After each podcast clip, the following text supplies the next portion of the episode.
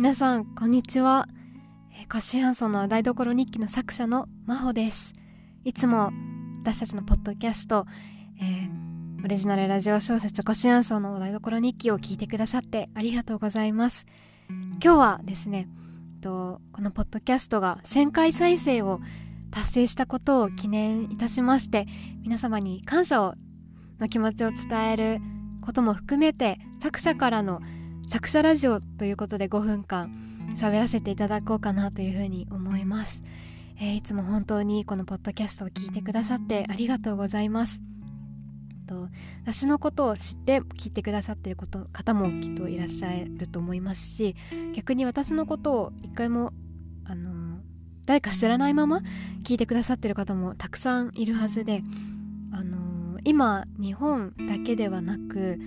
アメリカだったりヨーロッパだったりアジアのタイだったり中国だったりあとはオーストラリアだったりっていう私が行ったことがない国からも聞いてくださってる方がたくさん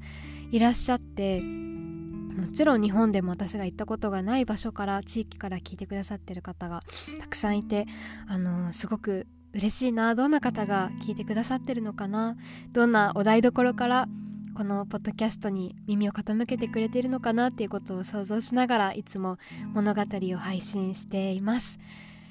はい。で私はあの今北海道に住む大学4年生です、え、去年学生結婚をしたので夫と2人で暮らしてるんですけれども、まあ、2人でこのポッドキャストを配信しています。私が主に、えっと、物語を書き下ろしてそこに女性の女性役の声を当てて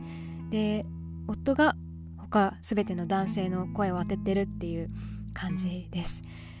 ですごくあの聞き苦しいというか滑舌とかねあの声の反響具合だったりとか聞き苦しい点もたくさんあったと思うんですけれどもそれでも聞いてくださって本当にありがとうございます。実はあの1000回再生まで届いたらいいマイクを買おうっていう風に2人で話していて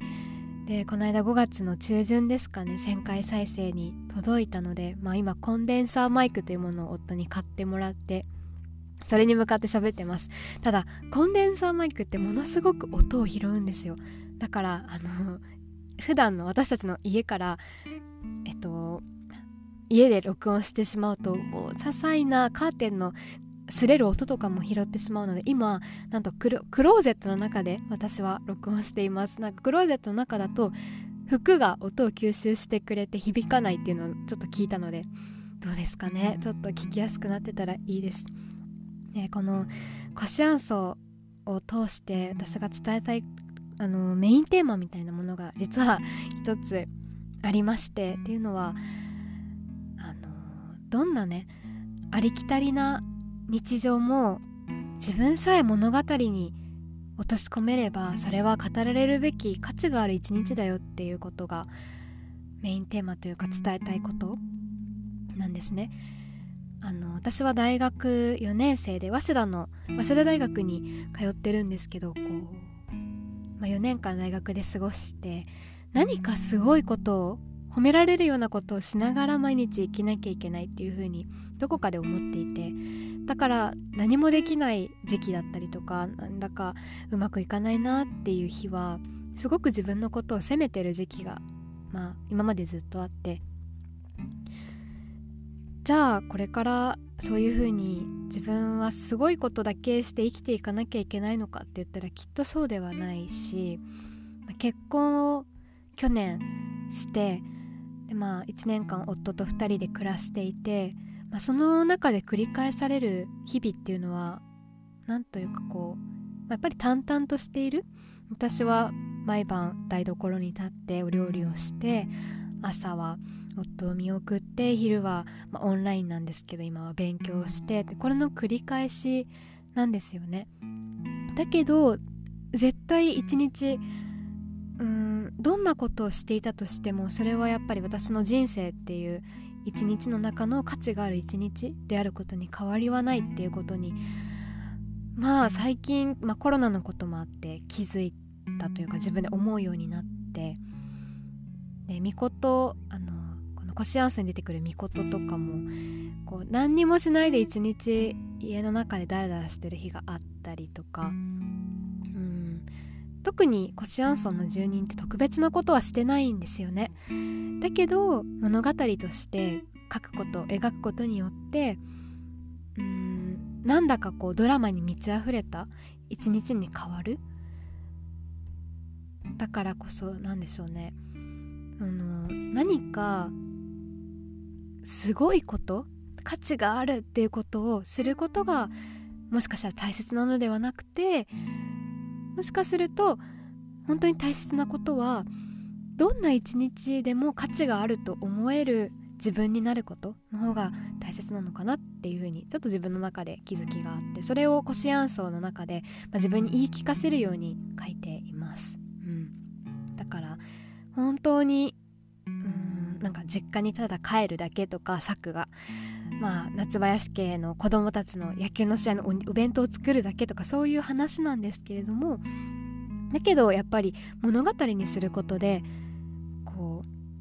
語られるべき一日になるっていうのはすごい素敵なことかなと。それを自分の人生でもやっていきたいなと思って、まあ、それを忘れないためにコシアンソーっていうものを描いています。はい。でこうなんでお台所かというとうんまあ私も主婦になって気づいたんですけどあのすごく単調なんですよね。お料理って。かあれ？また台所に立ってるなって思う主婦の方多いと思うんですよ。だけどよく考えてみると毎日何かしらの出来事があったからその料理を作ろうって思うことが私の中ではある。例えば今日は嬉しいことがあったからなんかちょっといいお肉を買ってなんか焼肉にしようかなとか今日は悩んでることがあるからそれを自分の中で問いかける時間を作るためにお菓子を作ろうかなとか何かのうん何か何かしらの気持ちを持って台所に立っている、まあ、忙しくったとしても忙しくてもう自分の心が何を考えてるかわからないっていう状態でもその忙しいっていう気持ちを持って台所に立っている。つまり台所を見るとその日のお料理を見ると自分の一日がどんな一日だったかなってもしかしてそこに見えるんじゃないかって思ってもう台所から描くことにしました。あとは単純に料理があの食べることが好きだからです。はい。だから皆さん一体どんな世界の台所から聞いてくださってるんですかね。うんすごい気になるな。あと伝えたかったのはあ絶対話そうと思ってたのはあのそれぞれのキャラに対する思い入れですね。まず201号室のみことは一番自分に近いと思ってるんです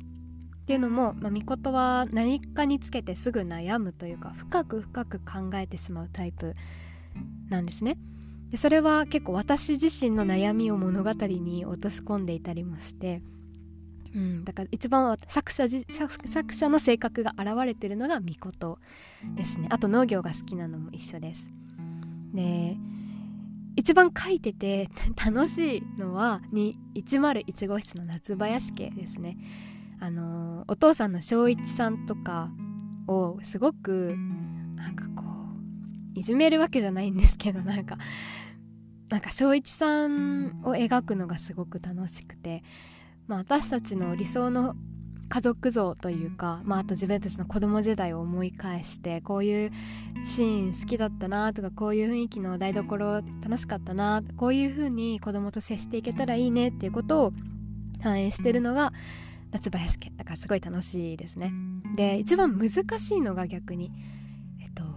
202号室の冬月家和歌と八重子おばあちゃん。っ